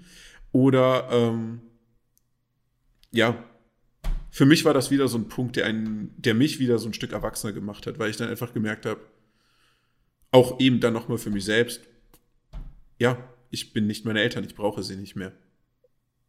Ich bin wirklich frei. Ich, habe mir immer vorgenommen, sollte ich je die Möglichkeit haben, selbst Vater zu sein, ähm, dass ich auf alle Fälle ein besserer Vater sein möchte. Ob es je dazu kommt, weiß ich nie. Aber ich möchte auf alle Fälle nie, dass ein Kind irgendwie so, so aufwachsen muss. Also äh, der, der, er hat jetzt eine, eine neue Familie und hat doch mit dem Haus gebaut. Mhm. Tatsächlich war ich damals auch noch teilweise da, als die schon auch da waren. Mhm. Und irgendwann meinte er bei dem Hausbau hier, das wird dein Zimmer, meinte er zu mir. Mhm. Ich habe das Zimmer nie gesehen. Ne? Hm. Also ich, ich war da nie drinne. Ich weiß nicht, ob das existiert, ob da wirklich mein Zimmer ist. Äh, aber das sind alles so Sachen, wo ich glaube, dass das ist alles bei mir hängen geblieben und ich glaube, dass er das alles gar nicht mehr weiß. Ich weiß es gar nicht. Pass auf. Egal ob in Beziehungen oder Freundschaften oder in der Familie, es ist sehr auffällig, dass die meisten Menschen immer versuchen, ihr Umfeld zu ändern, statt sich selbst. Und das Ding ist, und das ist halt eben der Punkt, wo man dann irgendwann dann realisieren muss, okay, ja, meine Eltern waren in meiner Kindheit und meiner Jugend meine absoluten Mentoren, Bezugspersonen und alles. Und dann stellst du halt irgendwann eben auch fest, meine Eltern sind halt eben doch auch nur Menschen. So, ich bin ihnen dankbar dafür, auch vor allen Dingen, also meine Mutter, ich liebe meine Mutter. Äh, wir haben zwar nicht oft Kontakt und dann sind wir auch nicht oft einer Meinung, aber ich liebe sie. ähm, äh, es sind halt eben doch nur Eltern, blöd gesagt. Ja, sie haben einen gezeugt, sie haben einen großgezogen. Ähm, Punkt. Aber es sind halt keine besseren Menschen. Deswegen. Es sind einfach nur Menschen. Ähm, ja, ja, ja. Genau. Und äh, wenn die dann halt irgendwann auf die Idee kommen, jetzt andere Dinge zu machen, äh, in, schau, in der Natur ist es absolut normal, dass irgendwie, weiß ich nicht, ob das, nee, Katzen tatsächlich eigentlich nicht. Ach komm, füg hier irgendein Tier an, auf das das zutrifft. Aber es gibt ja genug Tiere, die wirklich ihre Kinder großziehen und dann in einem gewissen Alter halt wirklich sagen, verpiss dich. So, genau. hab dich jetzt lang genug großgezogen, verpiss dich. ähm, so, und irgendwie habe ich das Gefühl eben, und das, dann kommen hier Menschen wieder und machen hier so, ey, ich will aber meine perfekte 70er-Jahre-Familie, wie die in den Medien präsentiert ja. wird. So, wo ich mir denke, so, Alter, komm mal klar auf dein scheiß Millennial-Denken, Clemens. Ja, ähm, ja, die Eltern meiner Mutter waren zusammen bis in den Tod, richtig. Und meine Mutter hat gesagt, das war richtig scheiße, weil die haben sich irgendwann jeden Tag nur noch angefaucht, äh, 15, 20 Jahre lang, weil die eigentlich nicht zusammengeblieben ja, ja. sind aus Liebe, sondern weil sie wussten, sie funktionieren zusammen, weil sie den scheiß Bauernhof leiten müssen. So. Ob das jetzt besser ist, ich weiß es nicht. Aber wir werden halt, wir, wir sind ja irgendwie groß geworden mit, äh, tolle Familienleben. Mama und Papa lieben sich total. Warum hab ich das nicht? So. Ich glaube tatsächlich, dass äh, das mehr die Normalität ist, als, also, dass eigentlich die glückliche Familie, bei der alles passt, die absolute Ausnahme ist, nicht das andere. Ja, ja. Ich glaube, das gibt es nirgendwo. Und selbst bei den Leuten, wo man das sieht äh, oder so, selbst da ist nicht alles perfekt. Also ich glaube, es gibt die mhm. perfekte Familie, gibt es nicht. Nee. Ich habe auch zum Beispiel meine Freundin gehabt, bei der waren die Eltern auch zusammen und da haben die immer auch total heile Familie gemacht und wie stolz sie darauf sind, dass sie als Familie zusammenleben und zusammenhalten und so weiter. Ja, nachdem ich sie zwei Monate gekannt habe, habe ich festgestellt, ihr Vater schlägt sie alle paar Wochen mal, wenn ihr einfach mal, wenn ihr mal okay. einfach die Arme rausrutscht oder so. Aber man war ja so stolz darauf, die perfekte Familie zu haben, wie sie zusammenhält. Und dann denke ich mir so, ganz ehrlich, dann habe ich doch lieber getrennte Eltern. Hm. Hm. Ja. Ja. Das ist schon krass. Du, ja. Ähm, äh, was mich halt, und das ist halt wirklich der Punkt, also dieses ganze Millennial-Ding, ja, jetzt kommen wir auf das Thema und jetzt können wir noch einen zweistündigen äh, Talk an der Stelle aufmachen. Ähm, wir wurden halt wirklich in eine scheißgeile Welt eigentlich reingeboren. So, und ja. das, das ist so, so wichtig, das zu verstehen. Ey, drei Jahre vor meiner Geburt ging hier, keine drei Kilometer von hier ging hier eine Mauer durch die Stadt. Ja, ich wohne in Ostberlin. Hier war früher DDR und, und Plattenbauten stehen noch hinter mir. Also wirklich direkt hinter mir.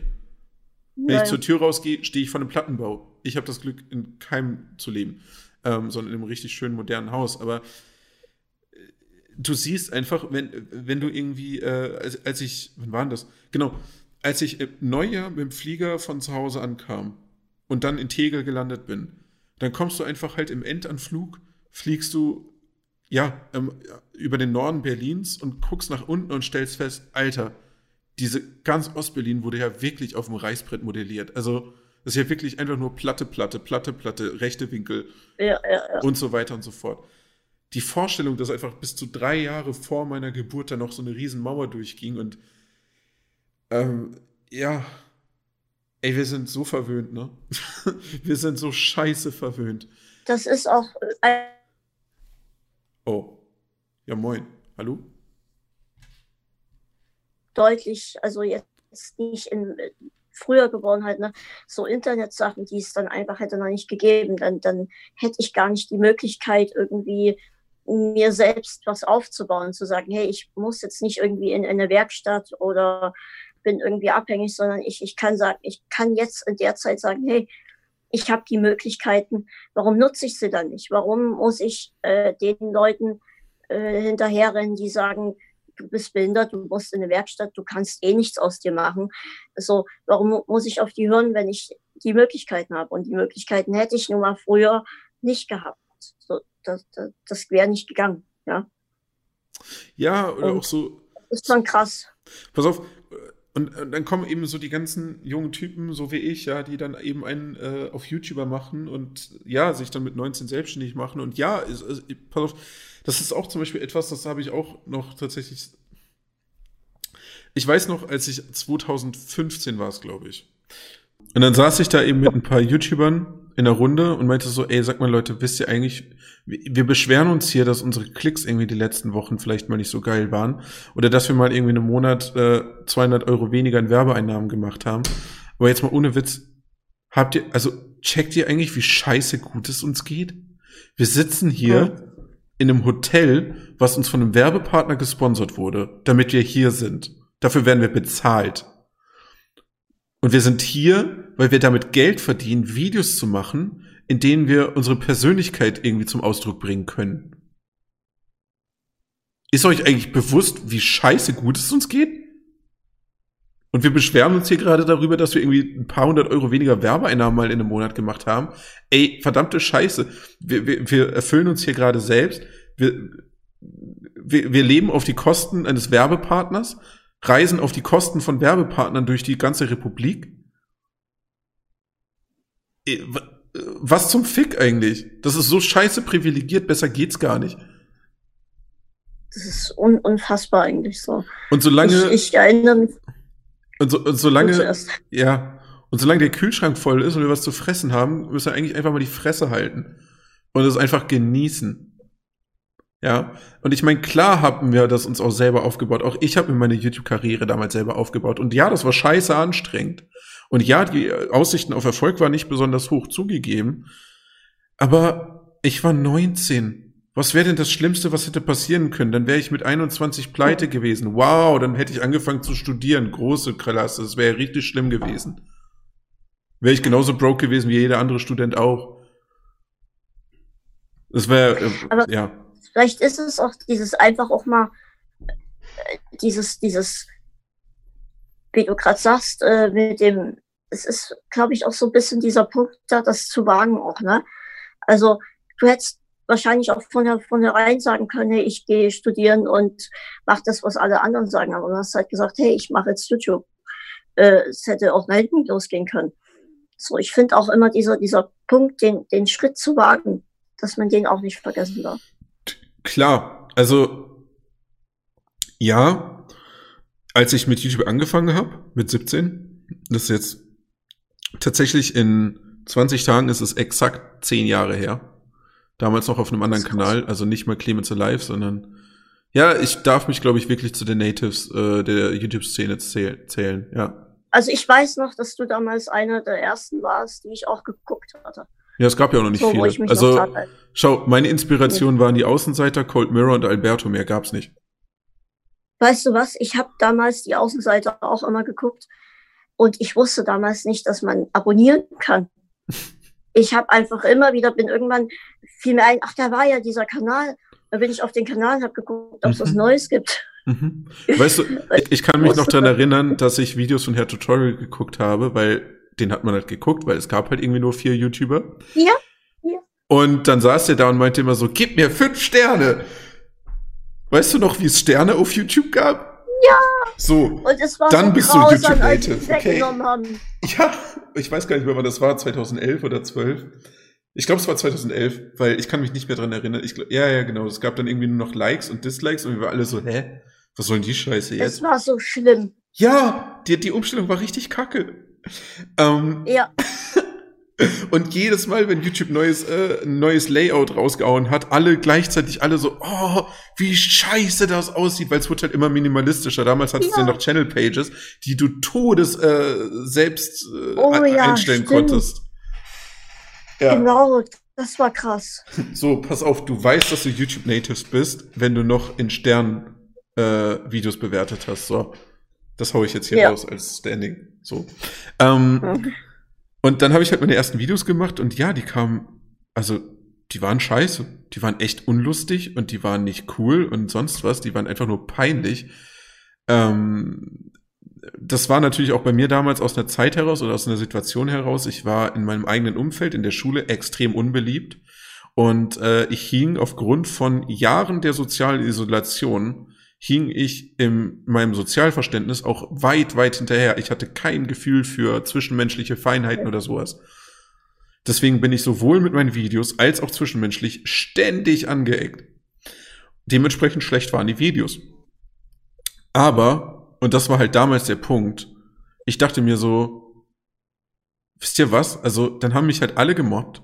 Alle haben, äh, die gesamte Scheißschule, 1200 Schüler, haben mich dafür ausgelacht. Wirklich, jeden Tag. Selbst Lehrer sind drauf eingestiegen, haben mich dafür fertig gemacht. Ich war so todesunsicher und die haben angefangen, meine Videos irgendwie auf Leinwänden in der Aula zu streamen vor hunderten Schülern. Ähm, Lehrer sind drauf eingestiegen, okay. haben das angefangen zu analysieren und so ein Kram. Mir ging's nicht gut um es mal nett zu sagen. Aber irgendwas, ja, ja. Irgendwas in mir hatte dann halt einfach gesagt, okay, wisst ihr was? Ihr habt mich jetzt schon fünf Jahre gemobbt. Jetzt habt ihr es halt noch krasser gemacht. Aber was soll die Scheiße? Also, also, nee, mir macht das Spaß und ich lasse mir das jetzt auch nicht mehr nehmen. Im schlimmsten Fall findet ihr mich jetzt noch weitere zwei Jahre Scheiße. Euer Problem, nicht meins.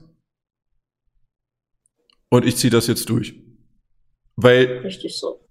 Ja, weil ich mir einfach dachte, nicht mögen tut ihr mich ja schon. Also was soll noch passieren? Richtig. So. Weißt du, was passiert ist? Am Ende dieser zwei Jahre zum Abschluss des Abis hat man mir äh, einstimmig eigentlich, hat mir die Stufe den Auftrag gegeben, äh, den Abi-Film zu leiten. Na klar. Ähm, die Schüler meinten, das war ein scheißegeiler Abi-Film. Die Lehrer meinten, das war der beste Abi-Film, den sie je gesehen hatten. Der Rektor meinte, das war der beste Abi-Film, den die Schule je gesehen hat. Und noch Wochen oder Monate später kamen Leute aus meiner Klasse zu mir oder aus meiner Stufe zu mir und so, Clemens, das ist richtig geil gemacht. Und als ich aus der Schule rausging, hatte ich auf einmal den Respekt, den ich immer haben wollte. Nur mit einem Unterschied da war er mir auf einmal egal, weil ich mir dachte, wisst ihr was? Fickt euch.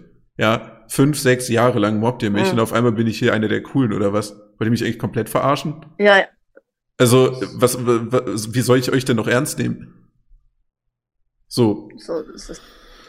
Und, ähm, ja. Ja, also ich hatte halt einfach das Privileg, ich hatte, ich hatte das Privileg, aus meiner Situation heraus, aus meiner, aus meiner Leidenssituation heraus etwas erschaffen zu haben, was mich in dieses Privileg, in was mich in dieses privilegierte Leben hat entfliehen lassen, ja. Und hätte ich damals nicht so einen psychischen Knacks gehabt durch diese Mobbing-Zeit in der Schule, hätte ich wahrscheinlich auch nicht die Energie gehabt, das so krass durchzuziehen, weil für mich war klar, auch als ich ausgezogen bin, noch zwei, drei Jahre später, war für mich einfach klar, so, wisst ihr was? Ich zeig's euch jetzt allen. Und ich hatte wirklich das tiefe innere Bedürfnis, es den Leuten aus meiner Schule zu zeigen, obwohl die sich wahrscheinlich nicht mal mehr meine Videos angeguckt haben. Das wusste ich, aber das irgendwie war das im hm. Kopf so. ich ich werde euch jetzt ich beweisen, wie krass ich bin. So in die Richtung. Das war für mich so ein starker Antrieb, dass es mich eben auch befeuert hat, durch äh, finanzielle Notlagen hindurchzugehen, ähm, teilweise tagelang nichts zu essen im Kühlschrank zu haben, einfach nur aus dem Bedürfnis heraus, jetzt einer der erfolgreichsten YouTuber zu werden. Hätte ich dieses, hätte ich diesen unfassbaren Drang nicht gehabt, mit dieser mhm. unglaublichen Energie dahinter wäre es nichts geworden. Deswegen sage ich dir ganz ehrlich, ich bin heute dankbar dafür. Ich bin heute ernsthaft dankbar dafür, ähm, dass man mir das angetan hat weil das hat mir einen Lebensweg eröffnet, den ich sonst nie gefunden hätte. Und heute habe ich jetzt ein kleines Unternehmen und das ist nicht klein, weil unsere Dienstleistung scheiße ist, sondern das ist klein, weil ich noch ein unerfahrener Unternehmer bin. Heute habe ich ein Unternehmen mit Dienstleistungen, wo mir, und ich habe gestern habe ich, und ich möchte jetzt hier nicht den Namen sagen, habe ich mit jemandem gesprochen, der ein unfassbar geiles Buch geschrieben hat, dass der schon hunderte Unternehmen erfolgreich, äh, ja, ähm, erfolgreich äh, äh, beraten hat, die aufgrund seiner Beratung richtig, richtig erfolgreich wurden und Millionen über Millionen dadurch mehr verdient haben. Mit dem habe ich gestern telefoniert und der meinte zu mir, Herr Corella, was Sie da haben, wird in den nächsten Monaten und Jahren mehr als gefragt sein und Sie können sich so glücklich schätzen, dass Sie einer der ganz, ganz wenigen sind, die dieses Wissen haben, weil das gibt's fast überhaupt nicht und es stimmt. Es gibt so wenige Experten auf dem Thema YouTube, die das wirklich auf dem Level beherrschen. Warum beherrsche ich es auf dem Level? Weil ich es jetzt seit zehn Jahren vollberuflich mache. So, warum bin ich in die Situation gekommen, das seit zehn Jahren vollberuflich zu machen? Weil ich gemobbt wurde in der Schule. Das heißt, dass ich damals so gelitten habe, führt dazu, dass ich heute absoluter Pionier bin in einem Gebiet, was sonst keine Sau abdecken kann. Also längst nicht in der Qualität. Es gibt einige Unternehmen, die behaupten, dass sie es können. Ich habe mir angeguckt, was sie machen, es ist Schrott. Also im Vergleich dazu. Ja. Ich schau, jeder YouTube-Kanal, den ich anfasse, mein erster Kunde, ja, zum Beispiel, äh, innerhalb im, im Finanzsektor. Ich habe denen gesagt, ganz ehrlich, wenn wir 10.000 Abonnenten im ersten Jahr kriegen, seid glücklich, das wäre richtig cool. Was haben sie gemacht? 50.000. Sehr gut. Ja. Heute haben sie den größten Finanzkanal in Deutschland. Weil okay. sie meine Strategie halt angewendet haben, weiterhin danach. Ja. Krass. Ja. Glückwunsch. Du, alles gut. Ähm, aber das ist halt so der Punkt. Weißt du, ich habe damals angefangen, man hat mir gesagt, ja, hör doch auf mit dem scheiß Online-Video, was soll denn der Kram? Genau. Letztes Jahr Rezo, ja, macht ein Typ mit blauen Haaren ein Video über Politik, die ganze Politik steht Kopf. In Deutschland. Ja. Sag mir nochmal, Online-Videos haben keinen Einfluss. ja. Aber fairerweise, das konnte man damals nicht sehen, das gebe ich zu. Ähm, ich hatte aber auch zur gleichen Zeit einen super intelligenten Schulkollegen mit einem IQ so von rund 160 in die Richtung. Der hat mir auch 2011 gesagt, investier mal ein bisschen in Bitcoin. Ich habe gesagt, scheiß drauf. Nee, kein Bock. Ist mir das Geld zu schade für. Ja, hätte ich es mal gemacht, wäre ich heute Millionär. Ich habe mal, ich habe mal 10 Euro in Bitcoin investiert. Ja, also die sind weg. Aber, aber äh, habe ich mal auch probiert, aber es ging auch nach, also es ging nach hinten los. Aber wenn du das jetzt gerade so erzählst, dann, dann wäre ich heute ähm, Millionär. Ähm, und entschuldige, dass ich dir jetzt eine Frage stelle, aber jetzt komme ich gerade so ein bisschen da rein und das äh, fällt mir gerade so ein. Was ist Geld für dich? Also wie eine große Rolle spielt Geld in deinem Leben? Und ich möchte bitte, dass du wirklich ehrlich bist. Geld ist Energie. Für was auch immer das, pass auf, Geld an sich ist eine absolut neutrale Sache. Es ist eine Energieform wie Strom, wie Magnetismus, wie Wasserkraft, wie Liebe. Es ist eine Form der Energie, die einfach nur eine manifest, also eine, eine, eine materialisierte Energie ist in unserer Gesellschaft, um, also im Gesellschaftssystem an sich, in dem wir einfach leben. Wie man die einsetzt, das macht den Unterschied, ob Geld gut oder böse ist. Aber Geld an sich ist weder gut noch böse. Man kann mit Geld unfassbar gute Dinge machen. Ja. Man kann mit Geld auch richtig Scheiße bauen. Das so, das heißt, das Geld ist nicht, das Geld ist nicht schuld, ob jemand glücklich oder unglücklich ist. Das Geld ist auch nicht schuld, ob äh, böse Dinge passieren auf der Welt oder gute Dinge passieren. Es sind die Menschen, die das Geld steuern. Ja, das stimmt. Das klingt gut. Ich höre immer die Leute, die sagen, äh, ich brauche kein Geld, um glücklich zu sein. Äh, Geld alleine ist es nicht. Ähm, das, das mag für Menschen, also für manche Menschen zutreffen. Das möchte ich denen auch gar nicht irgendwie vorhalten. Aber äh, nur als, als Beispiel. Ich habe mal ein, ein Therapiegerät gebraucht, das heißt Motomed. Das ist eine Art Fahrrad, aber das steht fest da und die Beine werden halt eingespannt und dann werden so getreten. Mhm. Und äh, die Krankenkasse hat mir das abgelehnt und mit der Begründung, ich habe ja nur eine Hautkrankheit, wozu brauche ich dann so was, was meine Beine bewegt. Ja? Ähm, das Gerät kostet äh, über 3000 Euro. Mhm. Und das geht ja nicht nur mir so. Es geht genug Leuten so, die brauchen irgendwas, was wirklich wichtig für die ist. Ich, lebensnotwendig. Ich rede jetzt hier nicht von einem neuen Telefon, damit man oben mitspielt, sondern ich meine wirklich solche Sachen, die die Krankenkasse beispielsweise ablehnt oder eine, eine Wohnung, die rollstuhlgerecht ist oder generell eine, eine Wohnung, die einem im Alltag einiges erleichtert. Und hätte man das Geld persönlich, dann könnte, dann wäre es egal, was so eine Krankenkasse sagt, sollen die labern, dann kauft man sich das selbst, ne? Aber nimm mal so aus der Holen irgendwo für so ein Gerät 3000 Euro her. Und das ist noch eins der billigeren Geräte, sage ich mal. Es gibt auch Sachen, die kosten bis zu 10.000 Euro. Und deswegen möchte ich, also für die Leute, wie gesagt, es gibt Leute, die sind zufrieden mit Luft und Liebe, das ist gar keine Frage, aber ich habe seit der Situation festgestellt, dass tatsächlich äh, Geld in meiner Situation doch recht essentiell ist. Einfach aus dem Grund, dass ich dann die Möglichkeit habe, auch mir Dinge leisten zu können, die mir das Leben erleichtern, die mir den Alltag erleichtern, die mir helfen. So, hätte ich jetzt die Millionen oder mehrere Millionen. Ich wüsste sofort, was ich mir für Träume erfüllen würde. Darunter wäre jetzt allerdings kein Porsche, weil der bringt mir halt selbst nie wirklich viel. Wenn du verstehst, auf was ich hinaus möchte. Ne? Hm. Und deswegen finde ich es immer ganz interessant, einfach auch mal mit, mit dem Gegenüber zu reden. So, aus, was ist Geld aus deiner Sicht? Also, pass auf, das ist zum Beispiel auch, ich kenne auch ein paar Leute, die haben tausendmal so viel Geld wie ich. Oder vielleicht sogar eine Million mal so viel Geld wie ich, ich weiß es nicht. Aber auch die sagen dir, Geld macht nicht glücklich. Ja, das stimmt. Kein Geld zu haben ist aber auch scheiße. Ähm, der Punkt ist nur, dass wenn Leute sagen, oh, ich will unbedingt Millionär werden oder so, das glaube ich nicht, dass sie das wollen. Ich glaube, was sie wirklich hm. wollen, ist die Freiheit, die sie sich von dem Geld versprechen. Nur ja, der Punkt ist, diese, für diese Freiheit brauchst du keine Million. Ja, ähm, wir haben Mindestlohn, damit kommt man gerade so über die Runden. Oder damit kommt man über die Runden, wenn man jetzt nicht irgendwie fancy lebt. Ähm, also ehrlich gesagt, ich frage mich immer, wie man damit nicht über die Runden kommen kann, weil ich habe, wie gesagt, ich habe ich habe zwei Jahre lang von 600 Euro im Monat gelebt und das ging auch. Ich weiß nicht, was die Leute immer so 2000 Euro brauchen, um leben zu können. Mhm. Ähm, ja, ähm, so. Also, wir haben in Deutschland Mindestlohn, davon kann man leben. Und